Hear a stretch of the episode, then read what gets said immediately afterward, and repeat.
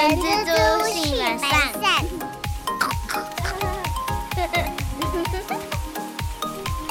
Hello，大家好，我是人蜘蛛的后。大家好，我是人蜘蛛的本善小姐。最近新闻上蛮多有关性骚扰的事情啊。没错，这几天性骚扰的议题又浮上了台面。那其实近几年职场性骚扰观念是慢慢越来越被正视的，尤其随着性别工作平等法啦跟性骚扰防治法的推行，我觉得让更多的人都知道自己在职场性骚扰相关的事项。以前呢、大家对呃性骚扰可能会有两种刻板印象，第一种刻板印象好像就是哦，基本上会被性骚扰的大部分是女生，但其实 男生也有可能会被性骚扰啊，所以其实这个我们要先把性别的那个不同先把它拿掉。那第二个就是性骚扰以前会比较着重在于说肢体上的接触，但是现在不论你是言语啊、图片呐、文字的内容，这些都有可能会被列为性骚扰的行为之一。我就想到一一句乡民说的名言啊，就是“人帅真好，然后人丑性骚扰”。说不定人家只是长相长得比较抱歉一点，然后你知道被有一些女生会认为他们 在看他就是一种性骚扰的表现呐、大家还是多多注意自己的行为啊。刚刚那行为是很无辜的。好啦，那个不把范围讲太大。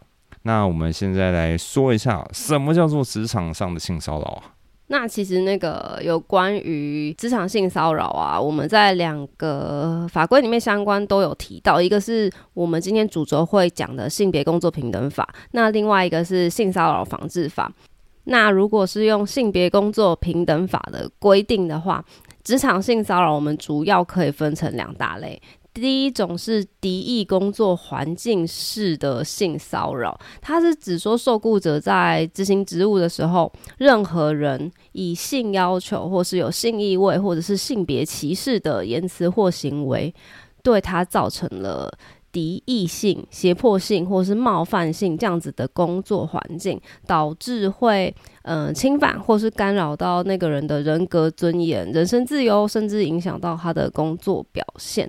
所以从这一条里面，你就可以看到、他刚刚讲说，受雇者于执行职务时候，任何人以性要求，叭叭叭，他指的是任何人哦。所以其实今天的对象不只是呃员工跟员工之间，员工跟主管之间，甚至是今天是来求职的面试者，或者是嗯你面对的客户或是厂商等等的这些对象。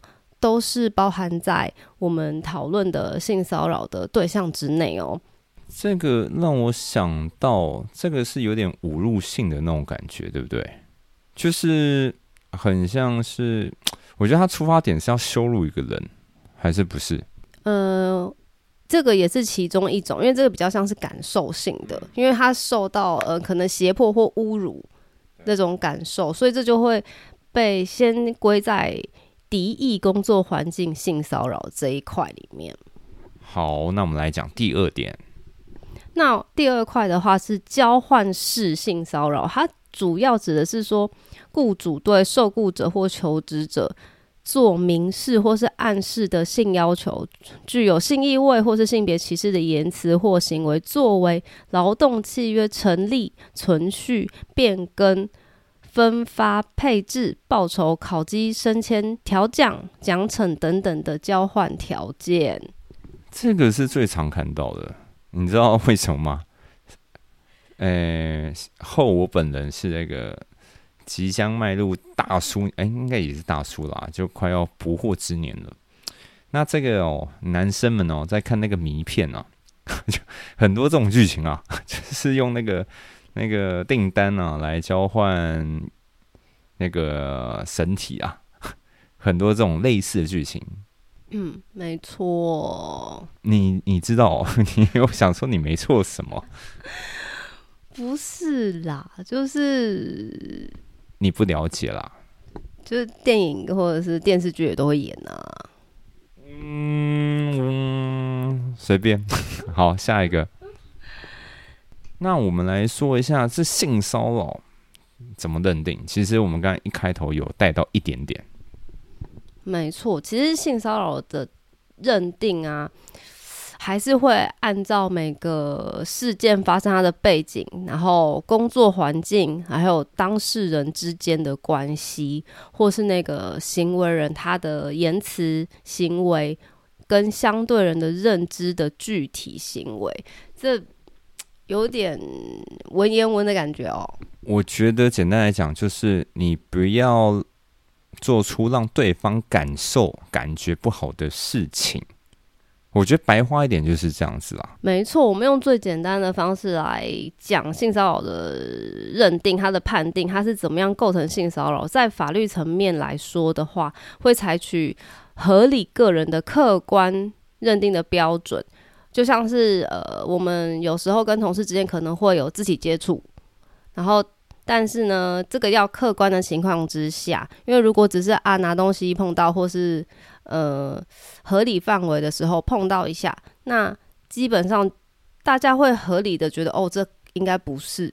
但是我们还有另外一个要考量的点，就是被害人他的主观的感受，他是不是觉得不舒服？但会不会有些人太敏感了？就妈的，我只是小小拿跟你拿支笔，不小心摸到你的那个小指头，他就哎呦娇喘一声啊！所以我们要综合被害人的主观感受跟一般人合理的观点，当两个得到的结论是一样的时候，才会被认为是构成性骚扰。哎，这很难一样哎，通常是一个会说哦，你对我性骚扰，然后那个就。妈的，才没有嘞！一定会那个，你知道，抵死不从啊。但是我说真的，有时候不，通常是可能男方对女方会有这种，通常啊，我觉得这案例大部分一定是男生对女生。那我们就以这个例子来讲好了，就可能男生他说说不定真的没有，那女生只是太敏感，其实也很容易有这种状况产生啊。所以，嗯，法令这边呢，其实是有规定。雇主在职场上，我们要有这样防治的义务跟相关的措施，来进行对性骚扰防治它的发生跟规范。我只能说啊，在座啊，不管是你是男生和女生，就是能避嫌就避嫌了，不然有时候你不知道说对方他到底有什么企图，说不定他就是要给你当盘子敲。敲一笔也有可能，对啊，所以能避嫌就尽量避吧。没错啊，比较保险一点的做法就是你讲话的时候还是尽量要有分寸呐，小心，因为不知道人家的感受程度是到怎么样的。那什么叫做雇主职场性骚扰防治义务呢？这跟老板有什么屁关系啊？那个法规上其实就已经有规定说，雇主他。应该要防治这个性骚扰行为这个发生呐，所以如果如果你们公司的员工是在三十名以上的，那应该要订定性骚扰防治措施申诉及惩戒办法。它这个名字就这么长，然后而且你要记得在工作场所公开揭示，公开揭示，呃，通常最最常见的方式就是你用纸本方式。然后公告在公司就是显眼的地方，或是大家都一定会经过的地方。那有一些公司会做的更仔细的，甚至就是在新人就是报道的时候，就会用 email 的方式提供给他。然后或者是你们公司有内网的，也可以公告在内网里面。这些都是公开揭示的管道。我帮大家整理了，你是今天是老板的话，哈，然后你的员工超过三十位以上，那你就要去。你就要去定这个性骚扰防治措施啊，然后要贴在很明显的地方，要让大家可以看得到地方。简单来讲就是这样子，好不好？总之呢，你今天是雇主，那你就一定要做这件事情，这个就是雇主的义务啦。所以你今天是老板的话，还是麻烦你要动起来。如果公司还没有定这个性骚扰防治措施的话，赶快去搞一下，弄一下。那另外一个防治义务的话，蛮大的重点就是，如果雇主你是在知悉性骚扰的情势的时候，你应该要立即采取有效的纠正及补救的措施。这件事的重点是在于知悉哦。哦，知情不报哦。没错，没错，就是你知道的时候就要去处理，然后不是说哦，这个人他是口头讲讲。这种他不是正式的跟我申诉啊，no，这个之前也有，呃，新闻上也都有报过，那实际上也有发生过这样子的案例。啊，有诶，那新闻好像就是那个老板类似说，哎呦，那人人家只是不小心微丢阿尼尼亚啦，干嘛那么大惊小怪？有没有？然后就被当做是吃案的，就把他就就是明明知悉这件事情，但是没有去处理，那也是会被罚钱的啦。没错，那个如果没有做到上面的这些防治的义务的话，有可能会被处新台币十万元以上五十万以下的罚款，而且可能会被公布呃姓名啊，或者是名称。这样丢姓名跟名称还被公布，负责人的姓名。好，那你各位负责人啊，小心点啊。那接下来呢，想跟大家分享一下，就是雇主的性骚扰防治措施大概的呃方式有哪一些？那第一个就是我们要实施性骚扰的教育训练，我觉得定期的去做教育训练是一个很好向员工传达我们公司是想要建构一个性骚扰零容忍的一个地方的方式，这个是。如果从上到下都有这样子的气氛，有这样的氛围，我觉得对于这样的建构职场环境是一个好的方式，而且让所有人都知道什么样子的状态可能会构成性骚扰。我觉得这也是嗯公司应该要做的一件事情。其实我觉得今天这主题很大哎，就是其实这不止在公司里面啦，你出门在外你也不能对人家性骚扰啊。对不对？这个不是说哦，你今天在公司不行，然后你在外都可以一样啦，就全部，就算今天是你的家人，是你的女朋友，嗯，好像有这种案例，对不对？女朋友跟老婆那个老公硬要有没有？好像有看过。好，那这个扯远了，这个扯远了，我们再回来。没错，呃，这边也可以补充一下，因为其实我们一开始是用那个性性别工作平等法里面有关于性骚扰的规则，那。其实性骚扰它没有，我们今天讲的是职场性骚扰，其实跟一般我们所称的性骚扰并没有什么不一样，只是因为今天性骚扰这件事发生在工作的场域，所以我们称它为职场性骚扰。那接下来第二个我们应该要做的防治措施，刚刚有提到了，就是我们应该要颁布工作场所性骚扰的书面声明。那第三个是我们公司要规定，就是性骚扰事件的申诉的程序啊，然后并指定专人来负责这件事情。那第四个是我们要有畅通的申诉管道，无论是电话或是 email，我们都应该要设置这样子的管道，让员工知道就是有这样的处理方式。那接下来就是。必须要保密的方式去做处理，然后有一个很重要的地方是要避免任何人遭到报复或者是不利的待遇，就像是申诉的人。其实我觉得这个最难。对，这个就是摆明就是你一定去是你去报的啊啊，总可总不可能会别人去报吧？这我我我觉得这一条第第四点，这个我们觉得。这个很理想啦，但是我觉得太难，太难做到了。这件事真的是蛮困难的部分，就是，但是我觉得今天受害者那方站出来，他就是也是抱着壮士断腕的那种态度要跟你拼的啊。我觉得他应该也没在怕了。我觉得另外一个角度也是不能去检检讨被害人。对，所以他本来就应该要保护他自己，而且其实站出来对某些人来说是二次伤害，所以其实他们真的也是很勇敢去做这件事情。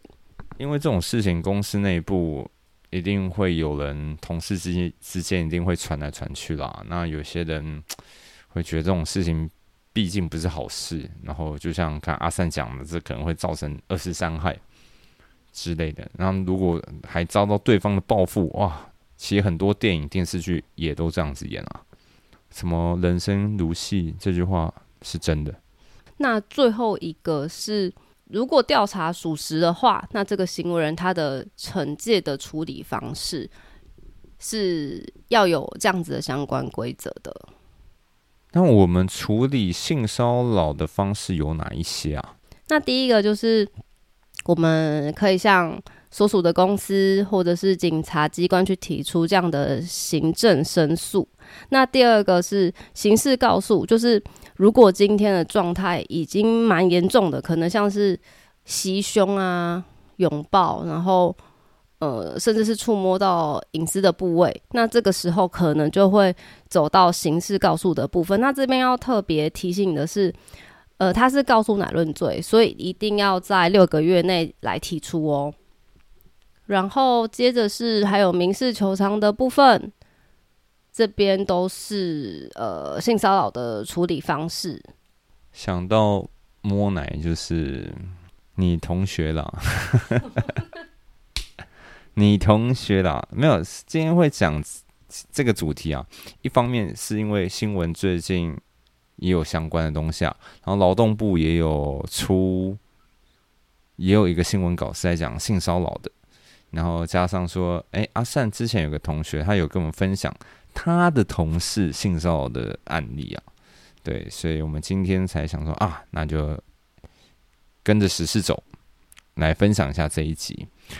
好，那我们再回到我们的主题。假设你今天在工作职场上受到性骚扰了，该怎么办呢？你可以跟谁求助啊？我觉得第一个就是。要做的事情就是，你只要受到这样性骚扰的时候，你就要跟自己任职的公司啊内部先去做申诉，然后由公司去进行性骚扰事件的调查跟认定。那如果公司并没有妥善去处理这样子的申诉，那我们就可以再向劳务机关，甚至警察局吧，去提出相关的申诉哦。因为像我觉得这种事情发生。如果不不幸发生的话，我觉得有点像是你在捷运上或者是公车上啊，人家不小心就是抓你奶，哎，我这样讲会太粗鲁了，sorry。呃，你说不小心，就是呃，可能刻意的，就是洗你胸。对，如果是我的话，当下就是人家跟说你是死变态之类的啊，然后就大声嘛，然后就是呃，捷运站都会有那个按铃嘛。那个捷运的车长应该就会来处理这个事情了，总不可能说你回到家之后你想个两天，然后再出来，然后再去报案，这个这个就怪怪的。所以我觉得我自己啊，如果你今天在职场上不小心被性骚扰了，站出来是不是？没错，我觉得自己一定要想要保护自己。不过当然啦，每个人要踏出那一步，其实都不是那么容易。就怕姑息的那些人呐，你知道吗？没错，漠视就是最大的帮凶。那之后可能会有一种状况，雇主啊收到员工的申诉，职场性骚扰时，那他没有提出书面，他只是嘴巴讲讲，这个还能构成吗？这个其实，在之前也有发生过新闻。就是我刚刚讲的老王啊，是我我设立微流阿那尼啊，有一些老板就想搓汤圆给他搓掉啊，但是不行这样子，人家今天不管是用口头的或者是书面的，一律都要受理。对，我觉得我们这边只是想要呃提供提供给公司端这边一个小提醒啊，就是今天只要。老板，你知悉了有这样子的事情，不论他是口头上来跟你说，或是用赖跟你说，或是用呃讯息发给你，这样你都算知悉喽，你就要立刻开始谨慎的进行处理，处理起来就对了，不然老板你可能也会有事哦，老板。那如果还有一种状况，今天这个不小心被袭到胸，但是。没有证据啊，当下也没有那个摄影机，也没有人证，我们怎么收证？我觉得这个就是事事实上这个非常难处理的地方，就是在于说我们在面临性侵或是性骚扰的当下，我们是很难去保存这个证据的。所以有律师就是建议说，嗯，我们还是有一些措施可以着手去处理。那当然希望大家都备而不用。第一个就是证据的保全，就像是如果你有去医院验伤啦，或是当初穿的衣物，就一定要留存好。那如果第一现场没有录音，诶，可是你事后有跟亲友，无论是电话啊，或是讯息呀，跟他们说这些事情，那这些也都要留着，之后都可以当做是证据之一。那第二个是，如果有去做心理咨商的话，有和咨商师的这样子的对谈啊，或是身心科的就诊记录，它也是有一定的证据力的。那第三个是，如果今天是发生在公共场合，那跟警方报案之后，就可以要求调阅监视器的画面哦。但是还是有可能在我们刚刚讲的那一些，有一些，比如说，就像我们讲那个刚刚那个，就是一个袭胸，其实你真的很难有任何证据，哎，这要怎么办啊？阿善，好了，你答不出来，我我的。方法，假设女性啊不喜欢碰这种事情，她抓你奶子，妈的，你就踢她鸡鸡，踢她蛋蛋，好不好？一对奶子换一双蛋。那女生说不定不想嘞。但是有时候你你知道那个是，我我不知道这是不是好方法啦，我不知道。但是当下你没有任何证据啊，你就想象嘛，就一个人突然那从我旁边抓过去，哎，你知道像前几天有个新闻。什么韩国的网红来台湾骑脚踏车，然后那个有一个怪怪的人骑车骑在旁边，就突然手像那个小菊一样抓了他大腿。来跟大家插播一下，我跟阿善会看一部动漫，叫做《标速宅男》。《标速宅男》是一个非常热血的骑脚踏车的运动漫画。然后呢，里面有一个学院叫做京都福建，有一个角色叫做暗神小菊。然后呢，他那会骑跟别人骑脚踏车的时候呢，手会直接抓人家大腿。然后大家也都知道，说骑脚踏车那个脚踏车裤是很贴大腿的哦。我们一开始想象他应该就直接抓大腿，但这个小菊啊，他是手直接插到那个人家的裤子里面去抓那个大腿，因为他是他要去摸那个肌肉。你说嘛，如果像是你骑车骑到一半，然后有这种变态这样给你抓一下呢，就跑掉了，你也没辙啊。那是不是就只能用那一种比较 不是那么正规的方式去报复啊？没想到这样子青春热血的动漫里面，居然隐藏着性骚扰的议题在里面，而且是男男哦。这个不是他那个暗神小学，他不是对女生哦，因为他是一个肌肉控，他很喜欢摸人家肌肉。这个我觉得比 比变态更变态，超级超级他。第一次这样做的时候，我真的是着实吓了一跳。我内心觉得很痒，就是哇哦，你在干嘛？你知道，我没有想到他会这样子。而且他在有一趴有一段，他想要摸 A，然后 A 像跟学院的那个，我忘记谁跟谁了，你还记得吗？他想要摸 A，但是同队的 A 同队的队友 B 就突然肉身挡架。因为那个币已经被摸过，好像被摸过以后就会类似受到什么诅咒一样。好啦，我们扯远了，这个这是题外话。对，不然说真的，刚刚我们那样讲，今天假设在一个四下无人，然后也没办法收证的地方，哎，我说真的，我不知道有什么方法可以可以收证哎。不过我觉得拜现在科技所赐啦，现在大部分。外面公开场合都是有监视器的，然后或者是路上都有行车记录器之类的。我觉得跟以前比起来，现在的大环境相对的收证上好像容易一点点。总之呢，只能说啦，就是多走在有摄影机的地方，然后人多的地方，因为通常会发生这种遗憾的事情，都是发生在。没有灯啊，或者是比较远偏僻吗？尽量不要孤身走暗巷。你要唱歌是不是？孤勇者一下啊！好啦，那如果假如真的不小心受到性骚扰了，身心受创了，哪一些机构可以帮上忙啊？没错，性骚扰或许只是就是那一瞬间的事情，但是这样子的情绪有可能是会长久烙印在受害者的心里面，严重的时候还有可能会影响身心健康。所以，呃，正视自己的感受，然后学习自我觉察。如果你觉得有身心出现，恐惧啊、失眠啊、忧郁等等的，尽早寻求医疗上面的协助。那除了在警察机关那边去受理报案之外，我们也有像一一三妇幼保护专线，或者是民间机构，像全新创伤复原中心，或者是张老师的心理咨商中心等等，都可以有这样子的管道提供给大家。对啊，怕有些人不知道啊，其实都是有这些机构的。那我们要来讲一下最后的结论啦。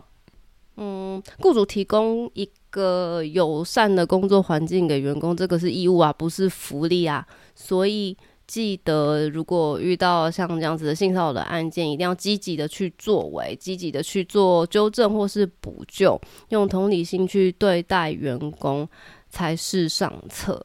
那我们前面也有讲到，如果企业整个环境，甚至老板，我们选择沉默或者是漠视，那对员工来说，最后也是只能选择沉默。但是也有可能过好几年之后，业力引爆。我觉得这绝对不是一个好的选项。那我们今天还有两个重点，想要最后跟大家在。复习一下，第一个是我们今天一直有讲的，雇主只要知道这个性骚扰事件发生了，我们应该要主动的、积极的去介入调查。然后第二个是，我们尽量的要保护申诉的老公，不能有不利的对待哟。对啊，性骚扰这个是零容忍的啦，就不要姑息这些坏坏的人。那零容忍其实像。后我本人是对于酒驾那更是零容忍的，对。那我们今天主题还是围绕在性骚扰啦。那希望大家就是呃可以了解一下，然后我们也讲了有一些机构是可以提提供一些受害者一些帮助啦。那当然也是希望我们每个人都不要遇到这种这种不好的事情。OK，那我们今天的节目就先到这边喽。我是人蜘蛛的厚厚，我是人蜘蛛的本善小姐。我们下周要不要见啊？因为现在卡到说下周我会出差去国外。虽然说人蜘蛛的灵魂不是我，但我还是也是算重要的吧。当然，当然，所以我们有可能。下周会停更一次啊，那还请大家多多包涵。那如果明天我们还有力气的话，会先录起来，那就看我们的状况啦。那今天就先聊到这边喽。我是人蜘蛛的吼吼，我是本善小姐，我们之后见，拜拜，拜拜。我发现我们刚刚其实已经讲过一次，哎，对呀，不管，拜拜，拜拜。